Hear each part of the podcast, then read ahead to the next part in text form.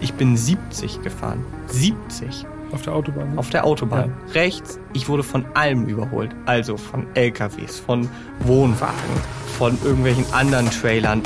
Egal ob Kleinwagen oder SUV, Elektro oder Verbrenner, 70 oder 700 PS. Jedes Auto ist anders. Und wir fahren sie alle in. Erst fahren, dann reden und damit herzlich willkommen in Folge 54 unseres Podcasts bei dem es sich jede Woche um ein Auto dreht. Und äh, es dreht sich um ein Auto und es reden, ja, der Esel nennt sich immer zuerst, Peter Fischer, hallo, und mein Kollege Jan sitzt auch schon da. Hallo Jan. Hallo Peter, hallo liebe Zuhörerinnen und Zuhörer. 54, das heißt 54 Autos sind wir schon gefahren. Krass, ne? Wenn man sich das mal so überlegt. Ist schon eine ganze Menge, ne? Ich finde es ja geil, mhm. einfach diese Liste wieder zu sehen. Aber so verwundert jetzt wahrscheinlich die wenigsten, dass ich das mit der Liste wieder geil finde. Der Listenmann. Aber äh, ich habe mir schon eine kleine Notiz gemacht. Äh, ich werde heute noch mal deine Listenfähigkeiten testen, Jan. Oha. Ah, das ist ein leichtes für dich. Überhaupt kein Problem. Gehe ich von aus. heute ein besonders sportliches Auto. Mhm. Und wir starten sportlich mit dem Sound erstmal rein, würde ich vorschlagen. Der Sound.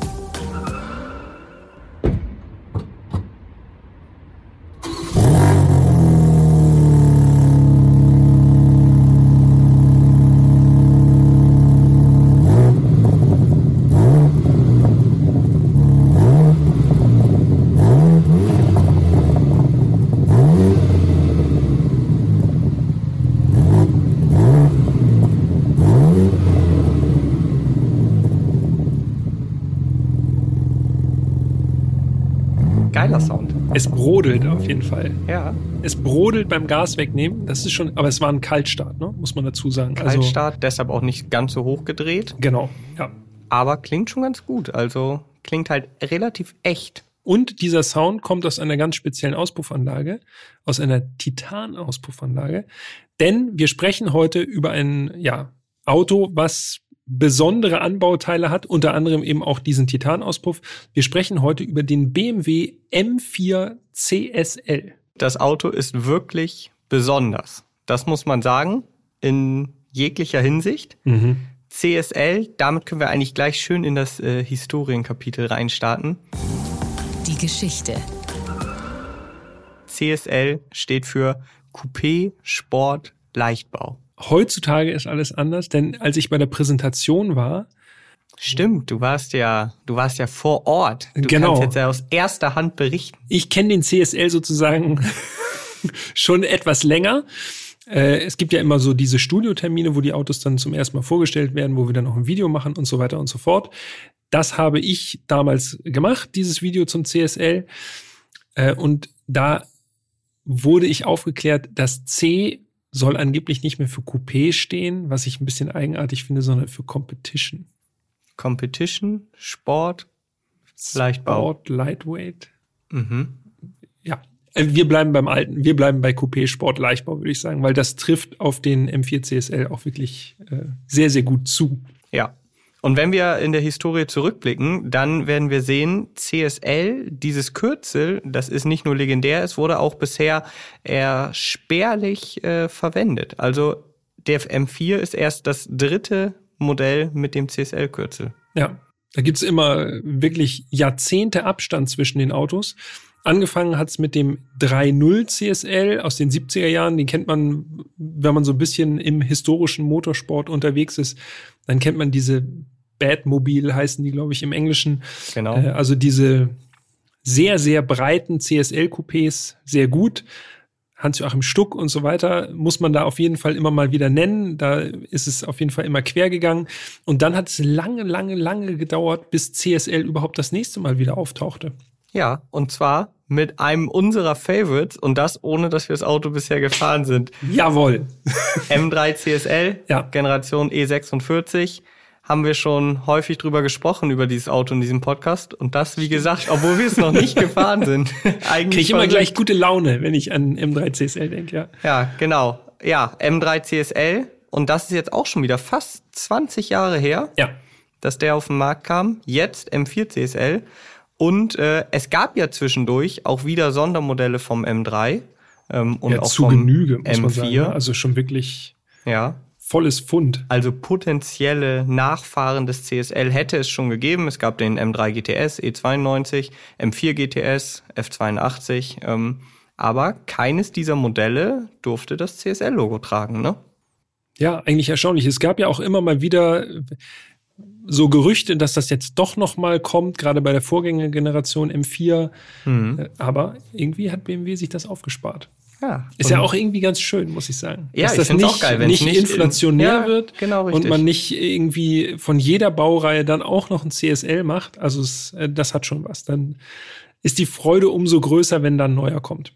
Umgekehrt sind es natürlich auch riesige Fußstapfen, die äh, der M4 jetzt äh, zu füllen hat, ne? Allerdings, ja. Also er hat ein großes. Erbe anzutreten. Wenn man erst das dritte Mal das CSL-Logo verwendet, Ja. ja. dann muss das Auto auch liefern. Der CSL ist limitiert. Das können wir, glaube ich, schon mal vorwegnehmen, damit wir so noch mal zu den äh, Basics oder zu der Historie noch ein bisschen was ergänzen. 1000 Exemplare nur finde ich persönlich ziemlich wenig. Ich glaube, das ist auch weniger als vom M3 CSL. Also auf jeden Fall stark limitiert. 150 für Deutschland. Der größte Markt oder der größte Teil der M4 CSL-Produktion geht äh, nach Amerika. 250 Stück. Und ich meine, gerade heutzutage, wenn man über Sondermodelle spricht, über limitierte Sondermodelle, braucht man es kaum noch dazu sagen, aber es sind natürlich alle ausverkauft. Naja, super. Nicht, dass wir uns einen hätten leisten können, jetzt so auf spontan, aber das ist natürlich für viele Sammler äh, ein begehrenswertes Objekt. Ne? Absolut. Die meisten, die wahrscheinlich dann auch schon die Vorgänger in der Garage haben, da macht sich dann noch der M4 CSL gut. Und an dieser Stelle, das sollten wir dann auch noch einmal abschließend erwähnen, der Basispreis 165.200 Euro.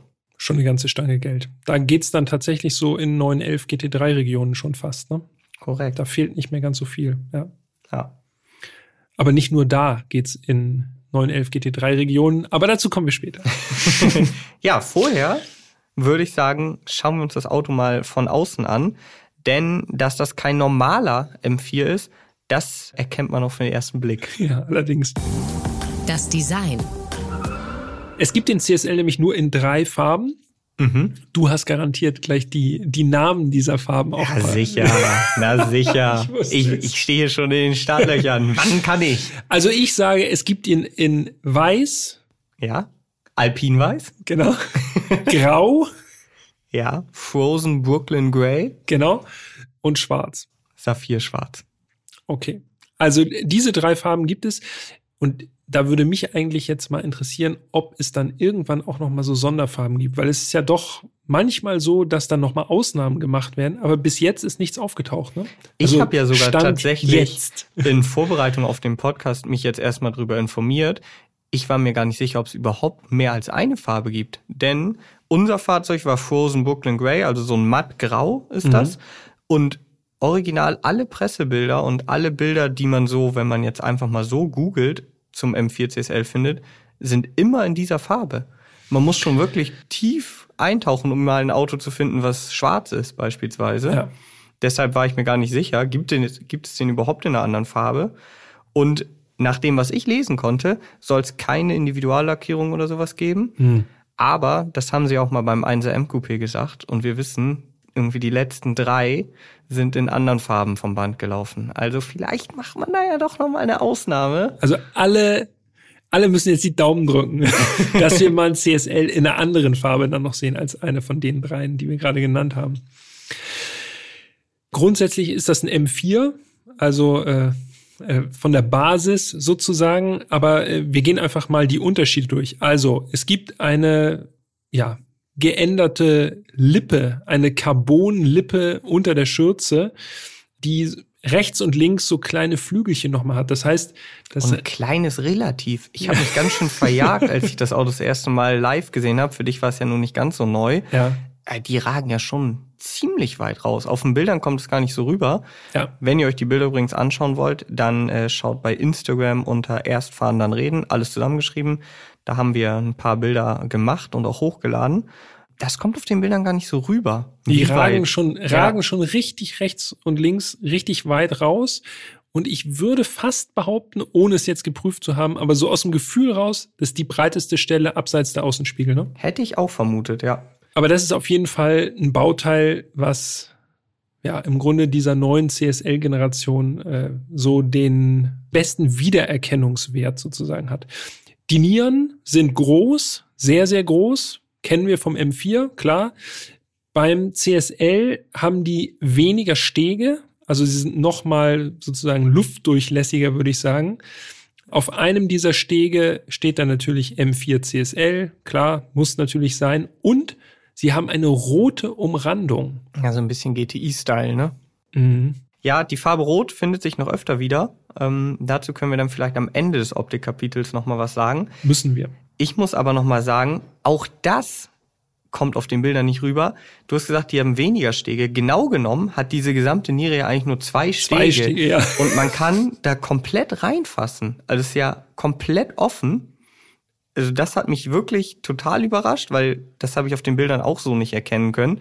Und da habe ich mich gefragt, also ja, klar, Kühlluft, alles schön und gut, aber da können ja gefühlt ganze Vögel reinfliegen, wenn du Pech hast. Also das ist ja gar kein Schutz. Ich meine, so ein kleines Gitter hat ja auch immer noch irgendwie den Sinn, dass man da eben die Kühler schützt vor Gestein, sonst was, was da reinfetzt. Ja.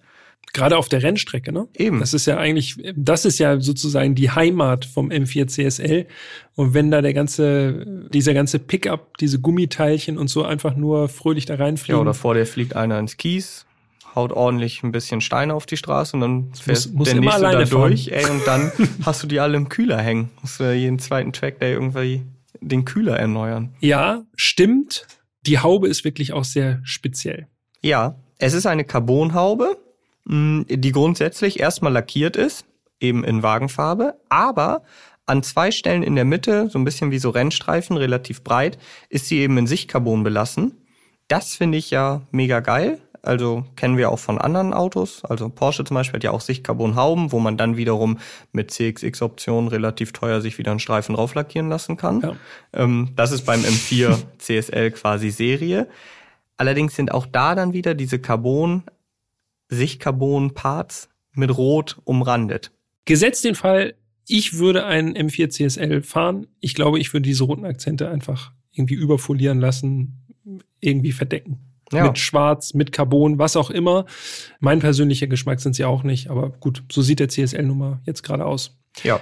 Was haltet ihr davon? Schreibt uns gerne podcast at autobild.de oder schickt uns auf Erstfahren dann reden eine Insta-DM und dann wollen wir mal sehen, wie hier das äh, ja Urteil mal, der Hörerschaft aussieht. Wir können auch mal schöne Umfrage machen. Ja, dann stimmt. die Leute mal abstimmen, mit Rot oder ohne. Genau. Wir wechseln von der Front beziehungsweise der Haube so ein bisschen in die Seitenansicht. Äh, ja, da sieht man auf den ersten Blick nicht unbedingt großartige Unterschiede zum normalen M4. Ähm, aber wenn man genauer hinschaut, wird man bemerken, Rad-Reifen-Kombinationen sind einen Blick, einen genaueren Blick wert. Vor allem bei dem Fahrzeug, was wir hatten. Ja, absolut. Also der M4 CSL hat spezielle Felgen, also die gibt es so nur für den CSL. 19 Zoll an der Vorderachse, 20 Zoll an der Hinterachse. Und ich habe auch nochmal die Dimensionen und die sind besonders interessant an der Vorderachse. Finde ich auch, ja. Wir haben nämlich 275 35 ZR19, also zwei 75er Schluppen, wie ja. äh, ein ehemaliger Kollege von uns immer zu sagen pflegte. Schöne Grüße, Christoph. Und hinten 285 30 ZR20. Ja. Also fast gleich breit vorne wie hinten. Die Dimensionen sind das eine. Das andere äh, ist der Reifen an sich und das Material und das Profil. Denn der M4 CSL, den gibt es auch mit normaler Sportbereifung. Mhm. Aber das Exemplar, was bei uns war, hatte die ja die nochmal supersportlichere Bereifung drauf, nämlich Michelin Cup 2R. Genau. Äh, und wenn man sich das anschaut, was da noch an Profil übrig ist, sozusagen, äh, dann möchte man nicht unbedingt im Regen fahren, denn das ist im Grunde ein geschnittener Slick, wo gerade an der Außenflanke, also äh, sozusagen an der äußeren Lauffläche, eigentlich so gut wie gar kein Profil mehr ist. Ja, also meines Wissens nach ist es mit der extremste Straßenreifen, äh, den es so gibt, was so das Sportliche angeht. Ähm, und du hast es schon gesagt, der ist serienmäßig drauf. Es ist auch noch, wenn ich das richtig, äh, wenn ich da richtig informiert bin, ist es ein Cup 2R mit spezieller Mischung für den M4 CSL. Ja. Genau. Ähm, also nochmal noch spezieller als ohnehin schon. Ähm, und es gibt ohne Aufpreis äh, ein PS4S, also Pilotsport 4S. Das wäre dann die alltagstauglichere Variante. Aber ich finde es schon echt krass, ohne da zu viel vorwegnehmen zu wollen, dass das Auto mit so einem extremen Reifen ausgeliefert wird. Also es ist wirklich sehr, sehr spitz und im Grunde für die Rennstrecke. Ne? Also das ja nicht nur im der Grunde. Hat, das der hat eine Straßenzulassung, man darf damit auf der Straße fahren, aber so richtig gut funktionieren tut der Reifen eigentlich auf der Rennstrecke. Und zwar auch, wenn man ihn erstmal warm gefahren hat, wenn er den richtigen Luftdruck hat äh, und das Ganze sozusagen fast schon unter Ingenieursbedingungen sozusagen alles eingestellt ist. Ja, aber dazu kommen wir dann gleich nochmal im Fahrenkapitel. Ähm, da haben wir auf jeden Fall einige Erfahrungen mit sammeln können. Ja. Ich glaube, das kann man schon mal sagen. Lass uns nochmal weitermachen mit der Optik, denn da sind wir ja noch nicht ganz durch. Kofferraum beziehungsweise Heckklappe, ja. die ist auch spezifisch für den M4 CSL. Und zwar hat die so einen wirklich großen Bürzel. Das ist, finde ich, sehr ähnlich dem M3 CSL ja. der ja auch schon so einen Bürzel in der Heckklappe hatte. Und, und das finde ich sehr schön, einfach optisch, ästhetisch finde ich es einfach sehr gelungen, kein feststehender Flügel, wie beispielsweise beim M3 GTS oder beim M4 GTS. Ich gehe d'accord. Ja. Peter nickt. Bitte nichts Aufgesetztes auf dem, auf dem Heckdeckel. Mein persönlicher Geschmack. und zu dem Kofferraum, also diese, die gesamte Klappe, die ist aus Carbon. Und als ich die das erste Mal aufgemacht habe, da habe ich mich richtig erschrocken die schnellt so richtig nach oben. So ich ja. dachte, wow, die ist mir aus der Hand geflutscht. So ist so leicht. Ja. Der springt richtig auf. Denkst so, flupp. Ja. Anders, anders als die Motorhaube sieht man es auch nicht, dass die, dass die Heckklappe aus Carbon ist. Erst wenn man sie hochklappt, genau. dann sieht man tatsächlich unterm Lack sozusagen, also in den Partien, die man dann erblicken kann, da sieht man dann, okay, es ist tatsächlich Carbon. Es ist schon ziemlich cool, muss ich sagen. Ich finde das lackierte Carbon eigentlich noch viel besser. Also so, ja, äh, absolut. so undercover irgendwie. Man muss tatsächlich auch sagen, ich muss da noch mal kurz reingerätschen, das haben wir jetzt, glaube ich, noch gar nicht ganz so extrem hervorgehoben. Also der Frontsplitter, die Motorhaube, das Dach, mhm. die Heckklappe und auch die Mittelkonsole sind alle, also alles aus Carbon gefertigt. Ja. Seitenschwelle auch noch. Seitenschwelle auch, korrekt. Also da wurde schon nicht dran gespart an Carbon. Also überall wurde versucht, noch ein paar Kilo zu holen. Man merkt schon, das ist hier jetzt nicht so ein Sondermodell, wo man sich einfach gesagt hat, komm, machen wir ein paar andere Felgen, rote Akzente und dann nochmal eine Nummer rein. Genau, und dann können wir da nochmal eine schnelle Mark mit verdienen. Also man sieht schon, finde ich, auf den ersten Blick, da wurde einiges getan und je mehr man sich mit dem M4 CSL beschäftigt, desto mehr oder stärker merkt man, krass, die haben wirklich fast alles angefasst. Ja. Fast jedes Teil. Ja. Das merkt man auch. Äh, ich habe mal so ein bisschen so auf den hinteren Kotflügel geklopft, einfach nur. Mhm. Und das klingt richtig hohl. Mhm. Also es ist tatsächlich, wenn man das äh, bei einem Vierer Coupé einfach mal so ein bisschen hinten rumklopft, äh, am besten beim eigenen und nicht bei Fremden natürlich.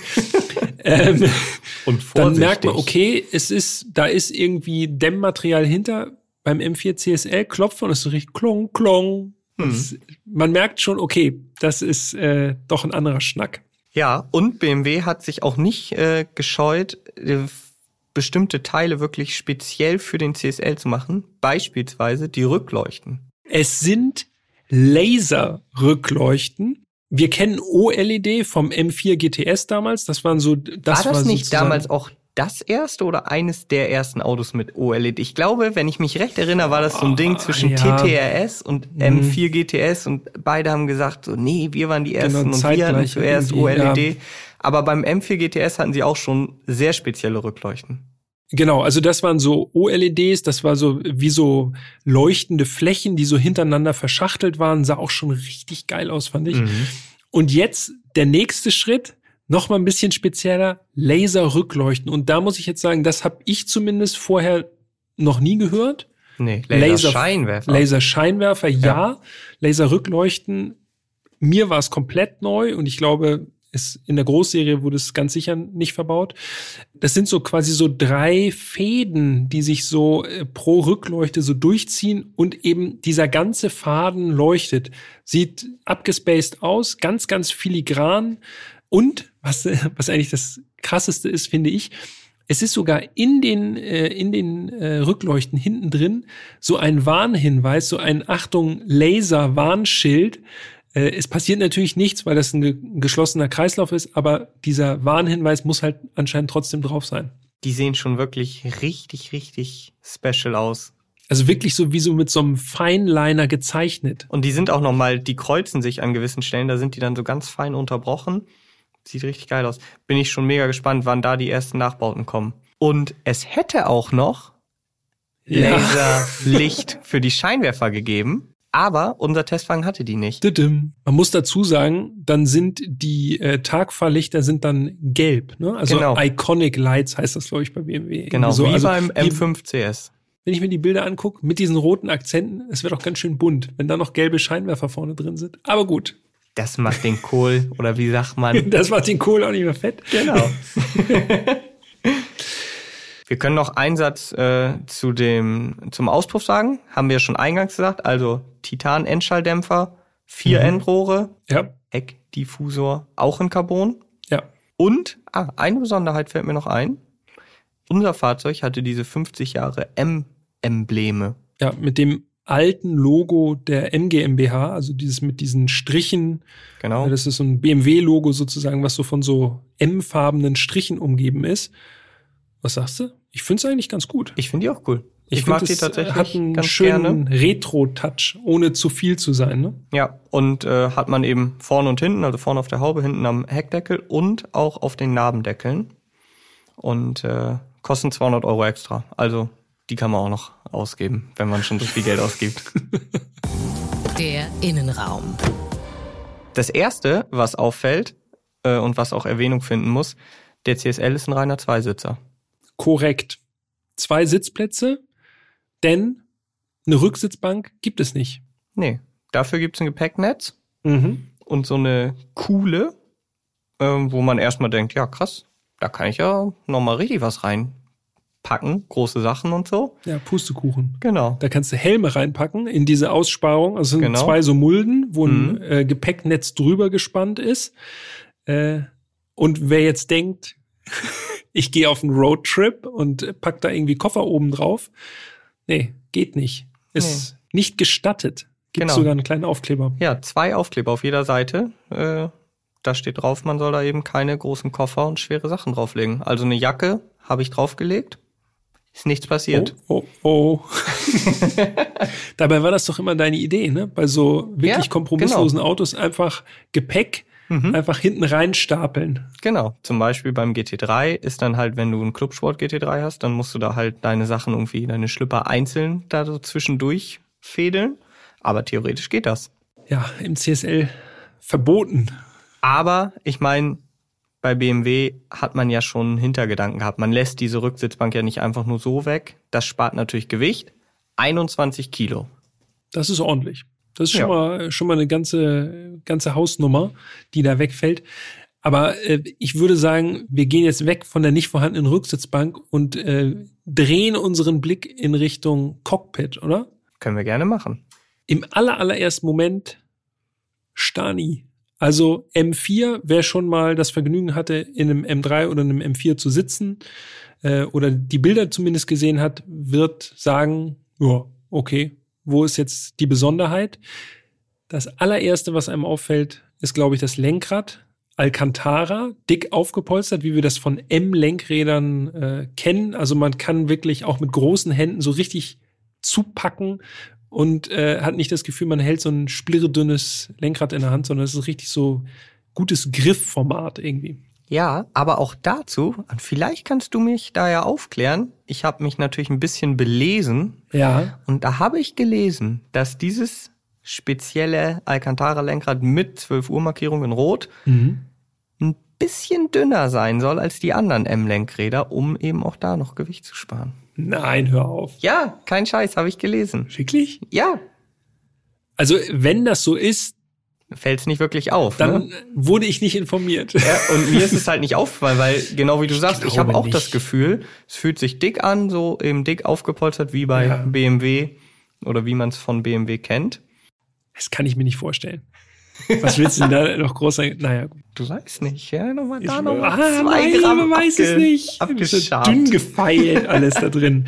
Nee, aber ansonsten ist das einfach ein, äh, das normale M-Sportlenkrad. Mit Also, diesen schönen M1, M2-Tasten, die Genau, so ein bisschen diese- wie Raketenabschuss aussehen. genau. Stimmt, das sieht, das sieht auf jeden Fall gefährlich aus. Carbon, Intarsien sozusagen, da wo keine Knöpfe sind, ist ein schickes Lenkrad, rund. Mhm. Äh, Alcantara ist vernäht mit M-farbenen, äh, mit M-farbenem Garn, so Ja. in den M-Farben. Macht einen guten Eindruck. Sieht Auf jeden Fall. klassisch aus, muss ich sagen. Dafür, dass es so ein modernes Fahrzeug ist, was auch außen dick aufträgt, sag ich mal, Hm. äh, ist das ein schönes klassisches Lenkrad. Mit echten Tasten, das muss ich natürlich noch erwähnen. Und es fühlt sich vor allen Dingen gut an. Das ist, finde ich, für ein Lenkrad immer sehr entscheidend. Es kann gut aussehen, aber sich kacke anfühlen. Aber das Ja, ist wirklich, liegt gut in der Hand, ist nicht zu groß, hat mir gut gefallen. korrekt. Hinterm Lenkrad, äh, hinter den erwähnten roten M1, M2-Knöpfen, Schaltwippen. Mhm. Denn wir haben hier immer eine Achtgang-Automatik verbaut, die wir auch im Grunde so kennen. Und da muss ich sagen, da war ich etwas enttäuscht. Oh, wieso? Denn was? Da war ich etwas enttäuscht, weil ich am Tag davor tatsächlich ein anderes Auto gefahren bin, zu dem ich noch nichts sagen kann, weil es Ah, noch kommen wird. Ich könnte mir fast denken, welches Äh, Auto das denn war. Und dieses Auto, ich, ich werde nicht spoilern, was es ist, aber das hatte auch Schaltwippen, war lange nicht so super sportlich wie der M4 CSL, hatte auch Schaltwippen und die waren fest installiert und waren aus Alu Hm. und haben so schön geklickt, auch wenn man sie gezogen hat. Und da vom direkten Umsteigen in den M4 CSL war das so ein bisschen so, dass ich dachte, hm, also irgendwie so dieser Rennsportmäßige Anspruch wäre schon cool gewesen, wenn das richtig so, so richtige Ohren hin, hinterm Lenkrad gewesen wäre, wo man so richtig klack, klack, klack die Gänge durchziehen kann. Ich weiß, jammern auf hohem Niveau, auf extrem hohem Niveau, aber da hätte ich, würde ich wahrscheinlich als M4 CSL-Besitzer irgendwie denken, hm, könnte man irgendwie so haptisch irgendwie ein bisschen was anderes vertragen. Andererseits, ähm, was du jetzt gesagt hast, feststehende und mitdrehende Schaltwippen, das ist ja sowieso so eine grundsätzliche Frage, äh, die jeder anders beantwortet. Also Ja. ganz viele Leute würden sagen, also auf der Rennstrecke äh, sind mitdrehende gut und andere sagen dann, nee, die sind total schlecht. Es ist wirklich, glaube ich, eine Geschmackssache. Und Ja. auch das, was man häufiger fährt, glaube ich, auch eine Gewöhnungssache. Auf jeden Fall, ja. Was mir aufgefallen ist, ist die Klimaanlage. Und zwar ist das eine Einzonen-Klimaautomatik. Dachte ich so, gut. Also ich bin jetzt ja eh nicht der größte Klimaanlagenfreund, aber es ist eben auffällig. Und dann habe ich nachgelesen und auch da habe ich rausgefunden, wird gesagt, aufgrund einer Gewichtsersparnis wird eine Einzonen-Klimaautomatik verbaut. Zwei Zonen gibt's optional, aber Einzonen halt leichter. Gut, da beschwert sich niemand, glaube ich. Das Nee. ist gut. Leicht ist gut. Aber finde ich krass, wie sehr ins Detail gegangen wird, wenn das denn nun stimmt mit dieser Begründung, wovon ich jetzt mal ausgehe, weil das stand bei BMW, dass halt wirklich sogar da gesagt wird, okay, ein Zonen reicht eigentlich auch, spart nochmal Gewicht. Ja. Außerdem Mittelkonsole ist äh, auch neu designt. Es gibt keine Armlehne mehr. Ja, finde ich gut. Sehr gut sogar. Äh, die ist nämlich meistens dann doch ein bisschen im Weg, wenn man jetzt nicht einfach nur die ganze Zeit nur rumcruist, sondern auch vielleicht mal ein, zwei Kurven fahren will. Das stört sonst schon. Also das ist schon gut. Ja. Und diese Mittelkonsole, die besteht äh, aus Carbon, das haben wir schon gesagt. Sieht auch geil aus. Hat auch noch so ein, so ein kleines Lederpatch, wo CSL so eingraviert ist. Super. Sieht mega aus. Ansonsten Komfortfeatures, die noch eingespart wurden. Unser Auto hatte keine Rückfahrkamera. Mhm. Einpackhilfe vorne und hinten schon, aber keine Rückfahrkamera. Ja. Finde ich nicht schlimm. Und, ich weiß nicht, ob dir das aufgefallen ist, das Auto hat keine Fußmatten. Ja. Ist mir aufgefallen, hat mich gewundert. Im ersten Moment Mich dachte auch. so, okay, hat da jemand die Fußmatten gemobst oder was? Ja, Ja. Gewichtsersparnis, ne? Und da musste ich aber schon nochmal überprüfen, keine Fußraumbeleuchtung. Das ist mir egal. Ja, mir ist mir auch egal, aber auch das ist ja krass. Also auch da ja. wurde nochmal. Noch mal ein paar Gramm. Fußraumbeleuchtung ist eh Quatsch, braucht niemand. Raus damit. Also das ist schon, das meine ich halt. Je mehr man sich mit diesem Auto beschäftigt, dann denkt man so, okay, krass. Und das auch, und das auch noch, und hier noch, und hier noch. Also und man merkt ja, Kleinvieh macht auch Mist, denn wir können an dieser Stelle schon mal verraten, gute 100 Kilo im Vergleich zum M4 Competition mhm. sollen da noch mal rausgegangen sein an Gewicht. Ja. Das ist schon ein ordentlicher Wert. 24 Kilo, das ist eine schöne Überleitung. Davon entfallen übrigens auf die Sitze. Ja. Und damit sind wir eigentlich beim Highlight im Innenraum. Allerdings haben wir uns gut aufgespart. Ja, wir werden immer besser. Sitze, das sind neue, also wirklich komplett neue Vollschalensitze. Also über Sitze sprechen wir sehr viel. Wir haben auch schon darüber gesprochen, dass viele Hersteller ja gerne ihre Sportsitze Vollschalen nennen. Bestes ja. Beispiel Cupra. Cupra ja. Born. Den hatten wir jetzt ja erst vor kurzem in Folge 43. Ja. Vollschalensitze, ne? Und das war, haben wir uns ja eigentlich darauf geeinigt, alles andere als eine Vollschale. Ja, das stimmt. Also sobald da die Rückenlehne sozusagen äh, nach vorne oder nach hinten zu neigen ist, ist das keine Vollschale. Eine, Scha äh, eine Vollschale ist einfach wirklich eine Schale. So, ohne jede Einstellmöglichkeit. Ja. Und M4, also M4 CSL, hat eine Vollschale. Also diese Sitze, ähm, man muss dazu sagen, die sind grundsätzlich nur in der Länge verstellbar, natürlich manuell, aber man kann sie mit Werkzeug eben auch in der Höhe verstellen, also zum Beispiel so wie bei der Alpine A110. Aus Folge? Folge 18. wie aus der Pistole geschossen. Ähm, genau, aber BMW, wir hatten natürlich vorher schon äh, mit BMW das abgesprochen, hat uns angeboten, die auf der niedrigsten Stufe zu montieren. Ja, vielen Dafür, Dank, Martin. Genau, vielen Dank, Martin. Da sind wir natürlich auf jeden Fall für zu haben gewesen so tief wie möglich. Man fällt da so richtig rein, also ja. man wuppt sich da so ja. richtig rein und dann bupp, sitzt man. Und da habe ich auch direkt gedacht, also ich bin ja auch noch eine Ecke kleiner als du, also so tief in diesem Fahrzeug zu sitzen, ich glaube, tiefer geht einfach nicht. Also ja. ist wirklich nicht möglich, tiefer zu sitzen. Das fühlt sich schon super, super sportlich an. Der Seitenhalt schon im Stand, also du musst gar nicht fahren. Du denkst schon, Junge, ich bin hier komplett drin. Wenn ich mal so Revue passieren lasse, ich glaube, sportlicher habe ich tatsächlich ja. in keinem Straßenauto gesessen so. Einfach so von der, mhm. von der Kompromisslosigkeit, von diesem Gefühl, okay, ich bin hier wirklich wie reingepresst in so eine, in so eine Passform. Das ja, wir haben heftig. ja schon, wir haben ja schon beim M3, äh, M3 Competition G80 äh, aus Folge 11 haben wir ja schon drüber gesprochen. Der hatte ja die Schalensitze, die optionalen. Ja. Und da waren wir ja schon beide sehr überzeugt von. Haben wir schon gesagt, ey, das sind richtig gute, wirklich sportliche Sitze. Und wenn du jetzt nochmal diese Vollschalen im M4 CSL damit vergleichst, dann denkst du, krass, die sind echt next level. Ja, dagegen sind die, äh, die Carbon Schalensitze mit, äh, mit der einstellbaren Rückenlehne sind dagegen wirklich fast, ich würde sagen, so Komfortsitze fast. Ja, also die sind, ich muss wirklich sagen, die sehen mega krass aus. Die haben auch ein CSL-Logo in der Rücklehne, das ist beleuchtet. Ja, komisch. Fußraum nicht beleuchtet, aber schön CSL-Logo drin. Na. Genau. Und die haben auch diese Ausschnitte im Rückenteil. Also die ja. kennen wir ja auch schon von den Schalensitzen vom BMW, also wo man wirklich so durchgreifen kann. Ähm, das haben die auch. Ich finde, die sehen ultimativ aus. Wirklich. So nach irgendwie wie so ein Exoskelett, ja. wo du dir wirklich irgendwie so ein äh, technisches Teil anziehst. Ja, also wirklich Optik, Hammer. Seitenhalt, extrem Sitzposition, also die Tiefe vor allem ultimativ. Aber, jetzt kommt ein Aber, das muss ich an dieser Stelle schon mal loswerden. Sie sind leider nicht so bequem. Wirklich nicht. Also. Ähm, Jan war zu weich. Ich bin wirklich, eigentlich stelle ich mich echt nicht an und ich will jetzt auch nicht sagen, dass es ging gar nicht, aber ich bin äh, 300 Kilometer am Stück mit dem CSL gefahren und habe schon gemerkt, und das ist eigentlich immer ein schlechtes Zeichen, dass ich halt so im Sitz mich so von links nach rechts bewege und denk so, ah, hier nochmal, mm, nochmal so. Und das hatte ich zum Beispiel im M3, ähm, also mit den Schalensitzen, den verstellbaren mhm. Schalensitzen, die ja nun auch wirklich schon sehr sportlich sind, gar nicht. Da bin ich 800 Kilometer am Stück mitgefahren, ja. dachte, konnte aussteigen, alles easy. Und bei den Vollschalen von Porsche beispielsweise auch.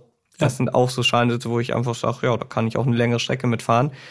Im M4 CSL, hm, ja, also ich sag mal, Optik 10, Seitenhalt, Sitzposition 10, bequem 5. Von Echt? 10. Fünf? Ja. Hm? Okay, für mich ging es schon ein bisschen besser. Ich bin auch, ich glaube, ich bin auch gute 300 Kilometer so gefahren an, äh, an einem Tag. Mhm. Und ich muss sagen, ja, ich gebe dir recht, die sind schon kompromisslos. Aber da würde ich sieben geben. Okay. Tatsächlich, ja. Wie viel würdest du beim für die Sitze vom SVJ geben? Könnte ich aufrecht sitzen in diesem Auto und nicht so mit eingezogenem Kopf. Weil da wäre ich die so. waren brutal hart. Genau. Also es war wirklich nur so Neoprenauflagen auf einer, also wirklich Mhm. auf der Schale an sich. Weil da wäre ich so bei zwei. Oh, ja. Also da habe ich es auch sofort im Rücken gemerkt. Beim CSL hat es ein bisschen gedauert. Okay, dass er hier mal wirklich absolut am Auto. Der Sitztalk mit Jan Götz und Peter Fischer. Ohne Probleme hätte ich mir noch einen Helm auf die Birne setzen können. Das ist ja tatsächlich bei einem CSL ganz entscheidend, wenn man den wirklich auf der Rennstrecke bewegt. Also selbst ich hätte da noch guten Helm haben können auf dem Dötz. Ohne Probleme. Hättest du einmal nach hinten gegriffen, unter dein Netz, Korrekt. Helm raus, bub, Aufsetzen. Man weiß ja nie. los geht's. Safety first. Und wir haben jetzt ja schon ganz, ganz, ganz viel über das Gewicht gesprochen und du hast eben auch schon gesagt, äh, ziemlich genau 100 Kilo gegenüber einem M4 Competition werden eingespart. Dazu muss man natürlich jetzt auch nochmal ganz klar sagen, den M4 CSL gibt es nur mit Hinterradantrieb. Ja. Den also M4 Competition. klassisch. Motor vorne, Antrieb hinten. Genau. Hup. M4 Competition kann man ja auch mit X-Drive bestellen. Ja. Das Gewicht ist angegeben mit 1625 Kilo. Mhm. Und unser M4 CSL, als ich den gefahren bin, ich bin ja ein paar Tage nach dir gefahren, war da schon gewogen Und ist er leichter von den geworden? Kollegen. Und jetzt, du hast es wahrscheinlich nicht gesehen, weil du bist ja als erster gesehen, nee. gefahren. Kurz er vorm ge- Urlaub noch Genau. einmal kurz So. den CSL gefahren und dann schnell weg. Jetzt tipp mal, was bei rauskam. Ich habe das nämlich abfotografiert. Oh.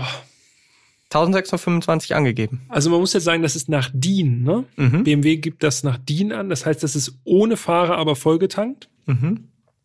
Ich bin Optimist. Komm, ich sag irgendwas 1610. Ja, ist nicht schlecht. Also optimistisch ist auf jeden Fall gut. Es ist wirklich, eigentlich ist es eine Punktlandung. 1623 Kilo. Echt?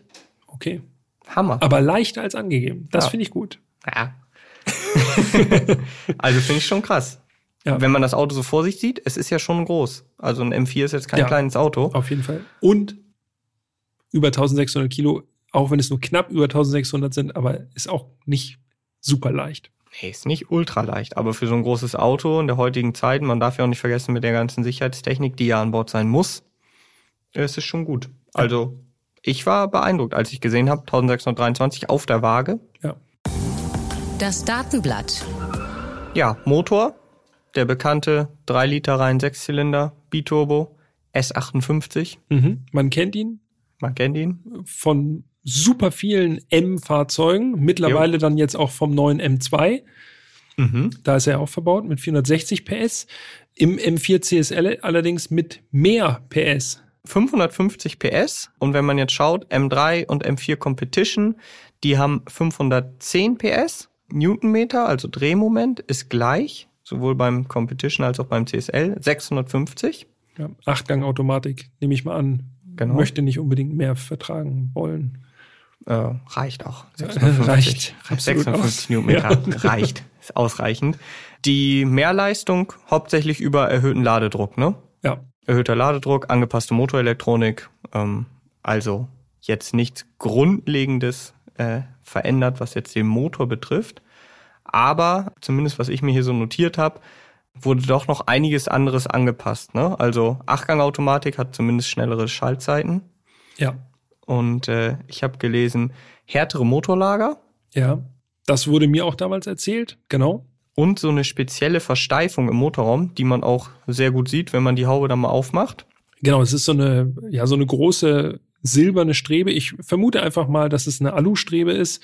Äh, Im Grunde wie so ein Netz über den kompletten äh, genau. Motorraum gespannt. Also schon echt, schon noch mal, auch nochmal eine Ansage. Könnt ihr euch auch anschauen unter Instagram bei Erstfahren dann reden, alles zusammengeschrieben. Da haben wir auch ein Bild davon gemacht. Könnt ihr mal sehen, äh, wie so ein Motorraum aussieht vom M4 CSL. Ja. Fahrwerkstechnisch wurde natürlich auch noch mal was gemacht. Äh, mehr Sturz, also mehr negativer Sturz. Alles natürlich dann nochmal CSL-spezifisch angepasst, Federdämpferraten. Von daher äh, verspricht es auf jeden Fall auch nochmal einen großen Unterschied zu machen zum normalen M4. Ja, also ich habe hier auch beim, äh, beim Fahrwerk vom M4 CSL nochmal, äh, habe ich mich nochmal eingelesen.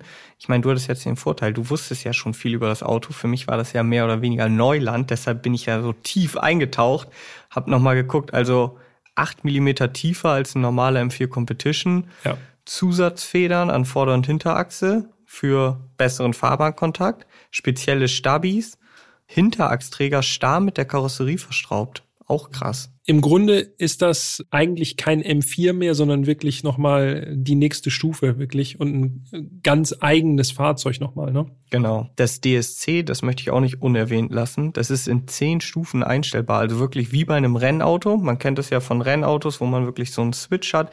Der äh, Mercedes AMG GTR hatte das auch relativ äh, berühmt damals eingeführt mit so einem gelben Drehrädchen, wo man Stimmt, auch nochmal. Da konntest du richtig nach Fahrkönnen oder Mut, genau. der nochmal die äh, sozusagen die Fahrstabilitätskontrolle da irgendwie regeln. Ja. Genau. Und beim M4 ist es eben auch in zehn Stufen einstellbar. Man sagt eins bis fünf so normal, also für die Straße und sechs bis zehn dann wirklich für die Rennstrecke. Aber es zeigt also, man kann das Auto wirklich so bis ins kleinste Detail auf seinen eigenen oder nach seinem eigenen Gusto abstimmen. Allerdings, ja. Das ist äh, tatsächlich, finde ich, deshalb, ich habe schon bei den Reifen gesagt, das ist so, als bräuchte man einen eigenen Ingenieur, der die ganze Zeit dabei ist und einem vielleicht sagt, ach komm, mach noch mal einen Klick mehr und mhm. jetzt wollen wir das DSC noch mal auf sechs anstatt fünf regeln und so. Also es ist schon wirklich, wirklich ich sag mal, so ein Fahrzeug für Kenner einfach, ne? Ja, also in der, auf der Straße, das kann man auch an dieser Stelle schon mal sagen, kommst du eh nicht in den Grenzbereich und äh, da brauchst du das alles gar nicht. So, also. Aber es ist natürlich trotzdem interessant zu wissen, was alles möglich wäre, wenn man nur wollte. Ja, genau. Oder wenn man dann eben doch auf die Rennstrecke fährt und sich wirklich so peu à peu irgendwo rantastet, dann kannst du wirklich nochmal sagen, okay, dann verändere ich das hier nochmal, dann mache ich jetzt doch nochmal eine Stufe weniger, Traktionskontrolle beispielsweise. Also ich glaube, wenn man dieses Auto besitzt und auch vorhat, damit regelmäßig zu fahren, dann kann man da wirklich jedes Mal noch was dazulernen und sich wirklich so Stück für Stück verbessern. Was kommt denn am Ende dabei raus eigentlich? 0 auf 100 zum Beispiel? 0 auf 100, 3,7. Dafür müssen die Reifen dann warm sein und optimale Bedingungen herrschen? Ja, genau weil wir haben ja gelernt, nur Hinterradantrieb beim M4 CSL, mhm. also nichts mit Allrad und man zieht so von der Linie weg einfach, bupp, und ist dann auf 100. Obwohl, naja, bupp, und ist auf 100 ist. Das schon? Im besten Fall schon. Also es geht schon sehr, sehr schnell. VMAX? 307. Also keine, äh, nichts abgeregelt, nichts mit M-Drivers Package oder so mit 285, 305, mhm. sondern das ist eine echte Höchstgeschwindigkeit. Müsste der schnellste Serien-BMW aktuell sein. Und auch wichtig, das finde ich immer noch ganz interessant, 0 auf 100 ist eine Sache, aber 0 auf 200 jo. 10,7. Puh, das ist schnell. Hm. Das ist wirklich, wirklich schnell. Ich habe immer noch so als Referenzwert in meinem Kopf verankert Carrera GT Mhm. Unter 10 Sekunden, ich weiß nicht, nagel mich nicht drauf fest, das waren irgendwie 9,7 oder 9,8 ja. oder so von 0 auf 200. Und da habe ich mir einfach irgendwann mal Anfang der 2000er gemerkt, das ist ein heftiger Wert. Und also alles, was an 10 Sekunden rankommt, ist schon wirklich, wirklich schnell. Ja. Und der M4 CSL ist nicht nur geradeaus schnell, äh, der hat auch schon auf der Nordschleife abgeliefert. Ich habe es mir hier notiert, 7 Minuten 20,207. Und auch damit der schnellste Serien-BMW dort. Da muss ich erstmal einen Schluck Wasser trinken. Ja, da. Lass mal runterkommen. Genau. Ja, also die, äh, sag ich mal, die Voraussetzungen sind günstig, um jetzt zum Fahren zu kommen. Das Fahren. Ich hatte ungefähr 24 Stunden mit dem Auto. Das ist ja ein bisschen weniger, als wir normal haben, aber das Auto wurde auch noch für eine Heftgeschichte gebraucht. Also die äh, Printkollegen, äh, schönen Gruß, gehen, geht raus an Jan Horn. Und du bist in Urlaub gegangen. Ja, korrekt. Also ich hatte wirklich äh, noch ein bisschen Druck, den CSL noch fahren zu müssen, aber ich wollte natürlich auch unbedingt, klar. das lässt man sich nicht entgehen. Und deshalb hatte ich relativ wenig Zeit. Ich bin dann abends äh, zu später Stunde, habe ich das Auto aus der Tiefgarage geholt und schon der erste Eindruck wirklich, wenn man so in diesen Sitz, du hast das gerade eben schon gesagt, man fällt so richtig nach unten rein. Also es ist echt, man lässt sich einfach nur ins Auto wow, reinfallen das ist schon heftig. Und dann, klar, Kaltstart, haben wir schon gehört. Einfach ein Klangvolumen hat dieses Gerät. Mhm. Äh, ist schon echt heftig. Wenig Dämmmaterialien, dazu kommen wir gleich noch. Und dann bin ich also so ganz vorsichtig die ersten Meter in der Tiefgarage losgefahren. Und original, man merkt schon, selbst in der pottebenen Tiefgarage, okay, das Auto ist hart. es ist einfach nur super hart ganz, ganz vorsichtig rausgefahren und erstmal ein bisschen warm werden mit dem Auto, weil es natürlich gerade mit dem Wissen, Cup 2R sind drauf, die Temperaturen waren gut, Straße war trocken, alles in Ordnung. Ich war heilfroh, dass die Straße trocken war, um ehrlich zu sein, weil ich weiß nicht, äh, ob das so eine gute Idee gewesen wäre, da jetzt irgendwie großartig durch den Regen zu fahren. Aber der erste Eindruck schon, okay, das ist ein absolut kompromissloses Auto. Ja, also ich finde auch der allererste Eindruck, äh, so wenn das Auto schon in der Tiefgarage steht und einfach nur, wenn man so drauf zugeht, du merkst irgendwie, also so ging's mir, ich habe irgendwie gemerkt, ey, das Ding meint's ernst. Das ist halt so ein Auto, da muss man mit Vorsicht dran und sich erstmal dran gewöhnen und jetzt nicht irgendwie einsteigen und direkt gleich mal so wilde Sau machen. Ähm, das ist wirklich, das ist halt ein richtig, richtig krasses Sportgerät. Ich finde, das Ding hat auch, als es in der Tiefgarage stand, hatte das einfach schon so Präsenz. Ja. So, man kommt rein und sieht schon irgendwo hinten in der Ecke im Dunkeln, da steht das Teil. Huh. uh. ja. Egal wie vorsichtig man losgefahren ist, wenn die Reifen kalt sind, springt Traktionskontrolle sofort mit ein. Ne? Also es regelt das alles weg. Und dann denkt man auch schon, okay, wir müssen es langsam, sehr, sehr langsam angehen erstmal und äh, erstmal Temperatur aufbauen. Übrigens ganz lustig, als ich losgefahren bin, zum ersten Eindruck. Ne? Als erstes habe ich eine Warnmeldung bekommen. Also hm. angemacht, Warnmeldung. Ich dachte, na, das geht ja gut los. Warnmeldung, volle Antriebsleistung in mhm. Kürze verfügbar. Ja, das sagt er immer. Ja. ja. Fand ich. Für alle Leute, die äh, nie ihr Auto warm fahren. Genau. Bitte nicht gleich auf den Kopf. Das ist sowieso, genau, das ist sowieso so gar nicht empfehlenswert. Ja. Aber nochmal zu den Reifen, weil du es ja gerade gesagt hast, die erstmal auf Temperatur bekommen. Da muss ich mich jetzt outen. Ich weiß es nicht mehr vom M3, weil es auch schon so lange her ist. Aber der M4 CSL, der zeigt dir nicht nur den Reifendruck an, sondern auch die Temperatur für jeden einzelnen Reifen. Ja, wenn man sich da erstmal durchgeklickt hat, ja, genau. Das ist auch gar nicht so gängig, ne? Überhaupt nicht. Deshalb erwähne ich es nochmal so explizit. Ja. Ähm, das und das ist richtig. Der neue krass. GT3 RS hat das auch. Genau, ja. Aber ansonsten wäre mir jetzt spontan kein anderes Auto bekannt, wo man das in Live-Ansicht sozusagen direkt genau. sieht. Und das, das ist, cool. natürlich bei so einem speziellen Reifen schon nicht unwichtig zu wissen, ob mhm. die Reifen jetzt schon zumindest ansatzweise Temperatur haben oder noch komplett kalt sind. Allerdings, ja. Also eine wichtige Anzeige. Das erste Rumfahren in der Stadt äh, ist gekennzeichnet davon, dass es wirklich extrem knistert und knastert. Es ist bei uns hier vor der Tiefgarage ist im Moment eine Baustelle. Im Moment ist gut. Im Moment? Im Moment seit 2000 ich kann mich nicht erinnern. 18? Ja, das ist schon so lange. Permanent Baustelle. Und das Heftige ist, wie diese Reifen Sand aufnehmen. Natürlich, da ist sehr wenig Profil drin. Das heißt, die nehmen das wirklich alles auf und schmeißen das einfach in den Radkasten und es knistert wirklich wie im Rennauto. Ja, durch die wenige Dämmung natürlich auch noch begünstigt. so genial, dieser Sound, wie das so überhaupt kriegt man sehr, sehr viele mechanische Geräusche mit. Ja. Äh, das äh, ist mir aufgefallen, gerade auch wenn die Bremse noch recht kühl ist.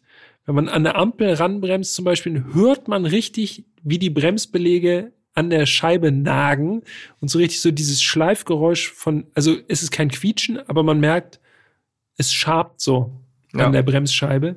Finde ich mega gut. ja, also ich mag diese Geräusche auch, finde ich auch richtig geil.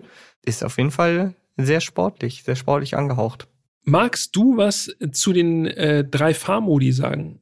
Komfort, Sport, Sport Plus. Kannst du dazu was sagen, Jan? Relativ wenig tatsächlich. Äh, Dann gibt es ja tatsächlich auch noch die M-Modi. Ja, Und da muss ich sagen, also ich, wenn man einsteigt, ist das Auto halt erstmal ganz normal.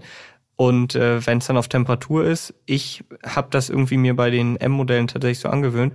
Ich konfiguriere mir immer als erstes den M1-Modus so, wie ich ihn halt gern hätte. ja, Und wähle dann, ich wähle gar nicht mehr die normalen Modi. Ich gehe dann immer direkt M1 ja. und wähle mir das halt so zurecht, wie ich es halt haben möchte. Finde ich, ja, ich habe auch schon mal gesagt, es ist krass, weil es auch über, also einen so ein bisschen überwältigen kann, wie viel man einstellen kann, Mhm. weil das ist jetzt ja nicht nur Fahrwerk, du kannst Motorkennlinie, Sound, Schaltgeschwindigkeit, noch was? Bremse. Bremse, genau. Jetzt zwei Bremskennlinien. Das, Genau. war, das war wirklich verrückt. Also, Also- eine Komfortbremskennlinie Genau, und ja, eine. Sport.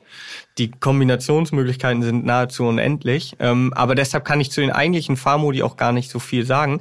Was ich sagen kann, ohne jetzt zu viel vorwegzunehmen, und das hat mich positiv überrascht, wir haben jetzt ja viel über diesen riesen Frontsplitter gesprochen aus Echtcarbon und so. Und gerade bei diesen sportlichen Autos bin ich irgendwie so, es ist, das mag auch mein eigenes Ding sein, so. Ich habe immer das Gefühl, boah, ey, ich bin bestimmt, der setzt jetzt hier bestimmt überall auf. Und das Auto hat keinen Lift. Also bei vielen Sportwagen kennen wir es ja, GT3 beispielsweise Lift. Ähm, der SVJ hat auch einen Lift. Da war es auch wirklich nötig. Genau. Aber grundsätzlich, wenn man jetzt beim M4 CSL erstmal so davor steht, ja, der ist nicht so ultra tief, aber hat eben diesen massiven Frontsplitter. Und da bin ich dann wirklich ganz, ganz vorsichtig gefahren und habe erstmal geguckt. Ähm, und bei meiner eigenen Tiefgarage ähm, bin ich tatsächlich auch ausgestiegen, um zu gucken, ob's passt.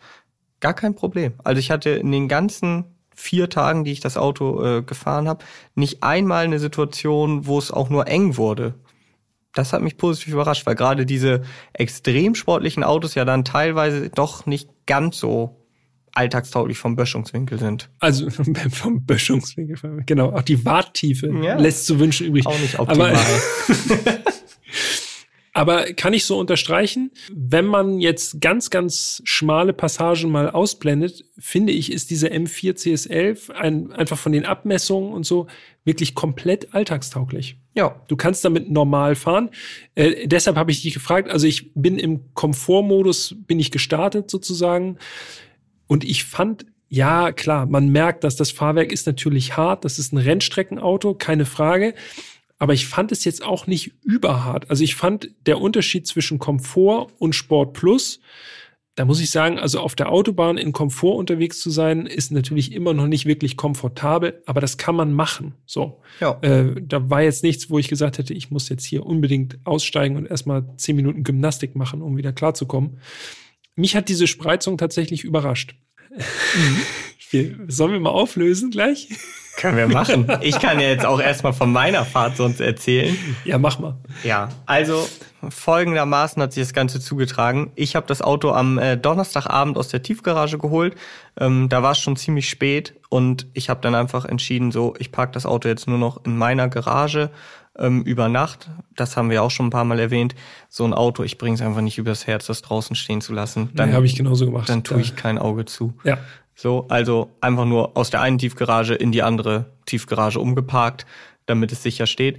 Und am Freitag äh, habe ich Freunde äh, besucht und äh, fahr los und jetzt Real Talk, strahlender Sonnenschein, 18 Grad, dachte ich, top, dann fahre ich los. Perfektes Wetter. So, alles klar, fahr auf die Autobahn, Tempolimit, Tempolimit, kann einmal durchladen, da muss ich auch wirklich sagen, also ich war ja schon wirklich vom M3 angetan, wie viel Kraft man da spürt tatsächlich.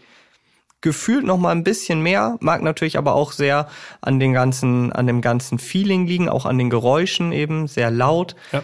Ähm, ja, und dann sehe ich schon am Horizont dunkel. Aber nicht so ein bisschen dunkel, sondern so dunkel, dunkel. So richtig dunkel. Ja, Und dann gab es ein ordentliches Gewitter. Und das war so heftig, dass ich wirklich kurz überlegt habe, ob ich anhalte und das abwarte, weil wir haben ja nun über die Reifen lang und breit gesprochen. Ich bin 70 gefahren. 70. Auf der Autobahn. Ne? Auf der Autobahn. Ja. Rechts, ich wurde von allem überholt. Also von LKWs, von Wohnwagen, von irgendwelchen anderen Trailern. Alle alles und jeder hat mich überholt und ich sitze da in diesem Auto und habe einfach nur gedacht, bitte lass gleich vorbei sein mit dem Regen. Es war wirklich viel Regen. Ja, und trotzdem gab es noch eine richtig kritische Situation, als mich einmal so ein LKW überholt hat, äh, hat der so übelst viel Wasser auf meine Spur rübergeschoben. Ja.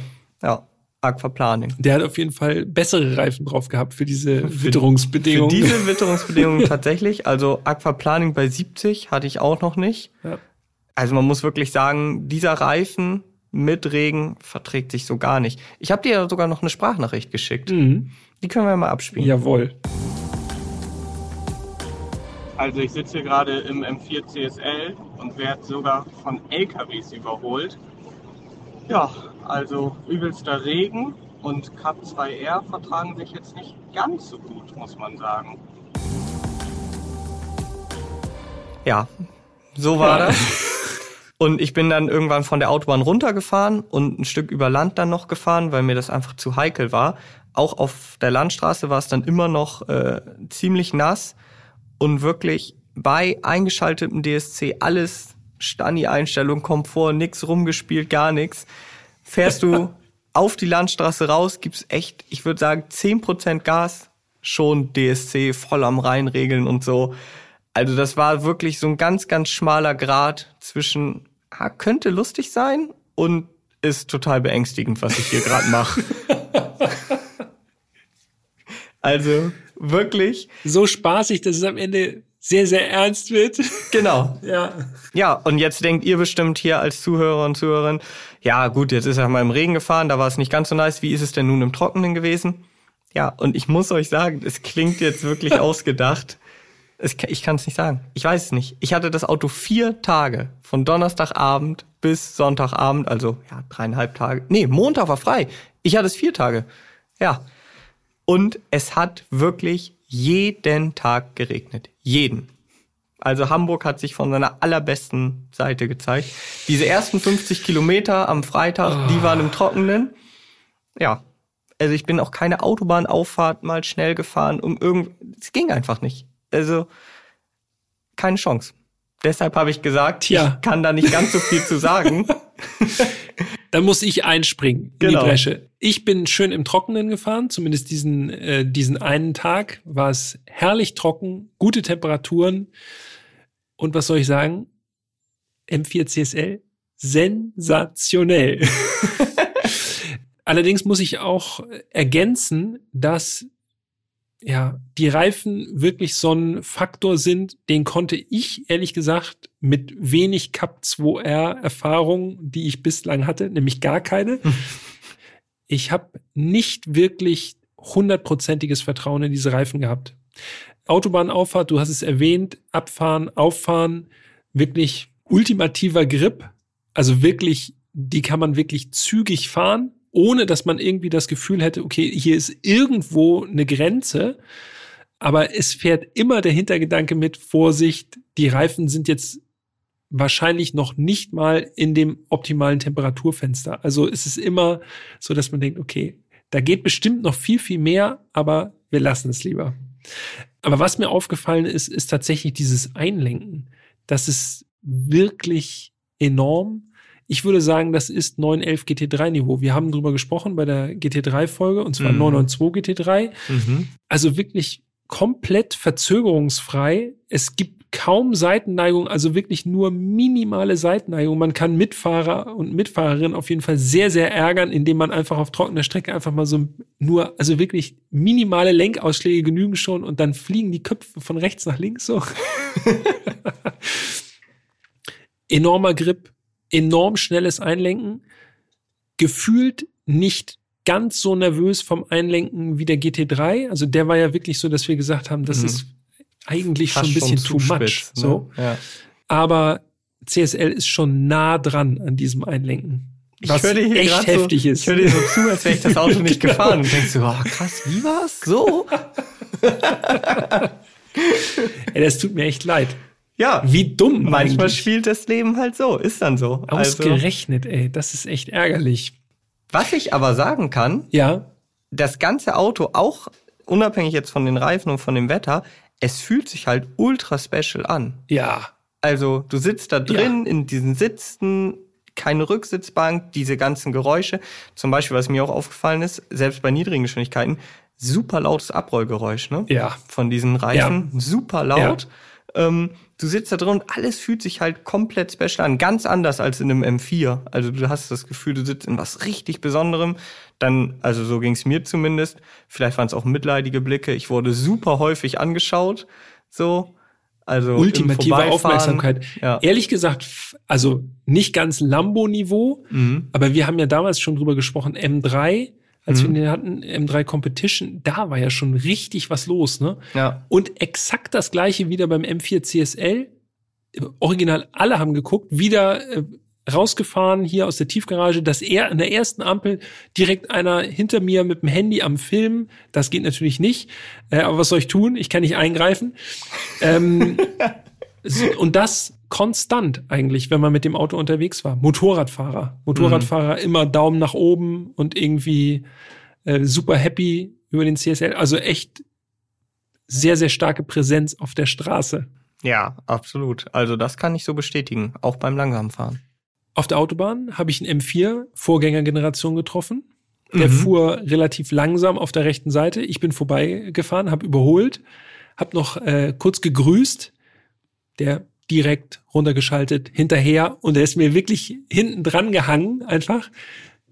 Der hat sich, glaube ich, richtig gefreut. Der hat sich Ja. auch wirklich mit Lichthupe und Winken und so verabschiedet, als er abgebogen ist. Fand ich, fand ich ganz lustig. Die M4 Homeboys. Ja, aber da merkt man, wie speziell dieses Auto nochmal ist. Also das wäre mit einem normalen M4 vermutlich so nicht passiert. Ja. Ja, also nicht, nicht in der Intensität auf jeden Fall. das spielt natürlich auch noch hin, also noch hinzu oder kommt noch hinzu, dass wir das Auto eben jetzt zu früh gefahren sind. Man das, also ich habe noch gar keinen M4 Nee. CSL auf der Straße gesehen, wie auch. Also ich glaube, die ersten sind gerade so ausgeliefert Ja. Und Mhm. dann 150 Exemplare in Deutschland? in Deutschland. Ja. Ja. Also ganz ehrlich, wann willst du denn überhaupt mal ein CSL sehen? ja. Du hast schon gesagt, das Auto fühlt sich super speziell an, super athletisch. Also es ist wirklich, mich hat es ehrlich gesagt so vom Fahren, von der Geräuschkulisse, von der Mechanik her, vom Gefühl her wirklich ganz stark daran erinnert äh, an den 991.2 GT3 RS. Ist nicht Okay. ganz so extrem vielleicht, aber äh, trotzdem so von der einfach so von der Attitüde beim Fahren ist das schon wirklich sehr, sehr kompromisslos, sehr direkt wirklich so ein Werkzeug für die Rennstrecke, das merkt man schon. Also das ist eigentlich auf der Straße immer komplett unterfordert. Außer bei Regen. Außer bei Regen, dann ist super überfordert. Ja, und dann ist man maximal am Limit. Du hattest das gerade eben schon gesagt, Getriebe, Achtgang Automatik, das fällt einem wirklich auf. Die Gangwechsel sind doch noch mal deutlich spürbarer als ja, beim M3 das kann ich Competition. auch sagen. Auf den paar Das Kilometern Ding im Trockenen. die Gänge rein. Wenn du Das Schaltgeschwindigkeit echt 3 heftig. einstellst, dann geht so ein richtiger Ruck durchs Auto. Hat mich so ein bisschen ans SMG erinnert, von Ja. der Intensität her, nur dass es viel schneller war und viel Eigentlich viel besser. Genau, Also ja. es gibt den Ruck, aber Mhm. nicht so diesen Moment, wo du denkst, huch, wir fallen. Ach nee, doch nicht. Genau, oder dieser Ruck ist nicht so extrem, dass du denkst, die Hinterachse reißt gleich raus. Genau. So, sondern es fühlt sich aber dadurch, äh, obwohl es ja eigentlich in Anführungsstrichen natürlich nur eine normale Automatik ist, fühlt sich super emotional an. Definitiv. Da haben ja einige auch gesagt, die normale Achtgang-Automatik in M3, M4, ja, so ein bisschen entschärft irgendwie, nimmt dem Ganzen schon so ein bisschen im Gegensatz zum Doppelkuppler. Äh, aber hier muss ich jetzt sagen, also wirklich jeder Gangwechsel emotional. Das kann ich bestätigen. Ja. Ja, immerhin. das habe ich auf den wenigen Kilometern auch feststellen können. Und wenn man äh, im manuellen Modus unterwegs ist, hat man auch ganz schön viele Gangwechsel, denn acht Gänge, klar, äh, das ist relativ kurz übersetzt dadurch das Ganze. Also man hat wirklich ordentlich was zu tun. Man muss immer fleißig an den Peddeln ziehen. Ne? Ja. Das ist schon äh, ist schon ganz cool. Also wirkt dadurch auch noch mal einen Ticken schneller, äh, einfach so subjektiv noch mal, weil man halt viel tun muss. Und der Motor ist einfach eine Macht. Das muss man sagen. S, S58, 550 PS, äh, beim, schon beim M3 haben wir ja gesagt, also wirklich viel, viel mehr als nötig ist. Man kann wirklich aus dem Vollen schöpfen auch vom Drehmoment natürlich her. Und das sagen wir so vom Gefühl her, trotz, also obwohl wir so saugeraffin sind, ne? Ja. Aber da merkst du halt einfach gerade so diese Kraft unten raus mit den Turbos, das ist schon wild. Der Kollege drückt wirklich enorm, ja. Und das Ansprechverhalten haben wir damals, glaube ich, auch beim M3 schon gesagt. Dieses Ansprechverhalten ist wirklich heftig. Also man muss das Gaspedal nur so ganz leicht anditschen und dann spricht der Motor sofort an. Da gibt es gefühlt gar keine Verzögerung. Finde ich echt bemerkenswert. Für einen Turbomotor wüsste ich jetzt keinen anderen Turbomotor, der so spontan reagiert. Das ist, äh, das ist beim CSL dann gefühlt noch mal eine Ecke schärfer, logischerweise. Also echt schon, ich bin, ich bin erledigt. Das ist echt, äh, ich bin erledigt. Ist echt die Härte. dann übernehme ich noch mal zum Abrunden es sei denn, du hast jetzt noch was ganz Wichtiges zum Fahren. Ich habe noch einen Verbrauch. Ein Verbrauch, okay. Und dann, dann hau, raus, hau raus. Ich bin ja äh, der Verbrauchsmensch hier.